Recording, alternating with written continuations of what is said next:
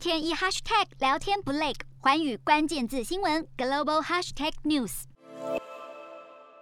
路透社报道，金正恩在劳动党中央委员会的闭幕会议上发表演说。过去他常在新年演说中提出未来的外交政策方向，但这回却强调经济、防疫，还有解决国内严峻的粮荒问题。金正恩更表示，现阶段最重要的是采取跨时代行动来解决民生需求。北韩因为疫情锁国了两年，南韩央行评估北韩的经济因此倒退到二十年前的水平。粮食短缺则是长期问题。联合国更曾在去年十月警告，北韩有四成的人口营养不良，而且恐怕将会。面临大饥荒。金正恩这次在大会上讨论农业、经济和防疫计划，显示了专注国内事务的决心，与北韩人民共度难关。另外，值得关注的是，金正恩亲妹妹金宇正没有被列入党中央委员会政治局候补委员的名单中。而对外像是两韩及对美国的方向，金正恩都没有特别在会议中提到。韩联社分析，可能是因为疫情的考量，国际情势存在许多的不确定性。